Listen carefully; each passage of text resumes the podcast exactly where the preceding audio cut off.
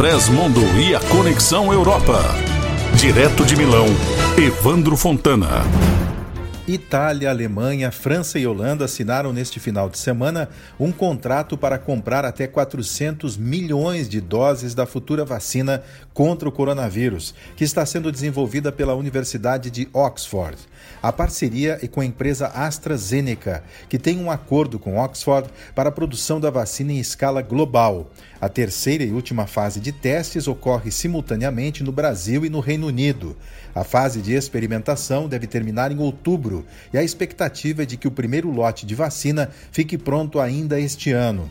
Os países europeus quiseram garantir o fornecimento, visto que haverá uma demanda global pelo produto, e os primeiros que tiverem contratos garantidos receberão as doses de vacina primeiro.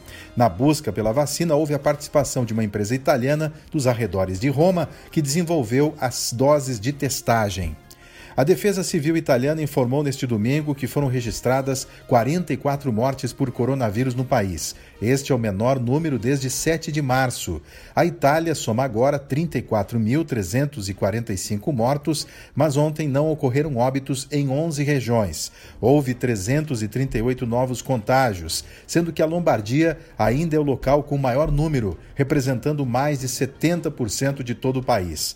Hoje a Itália reabre cinemas, teatros, centros de verão para crianças, salas de jogos, centros de bem-estar, termas e centros sociais todos com medição de temperatura corporal e regras de distanciamento. Salões de baile, casas noturnas e esportes de contato amadores seguem proibidos até o dia 25 de junho.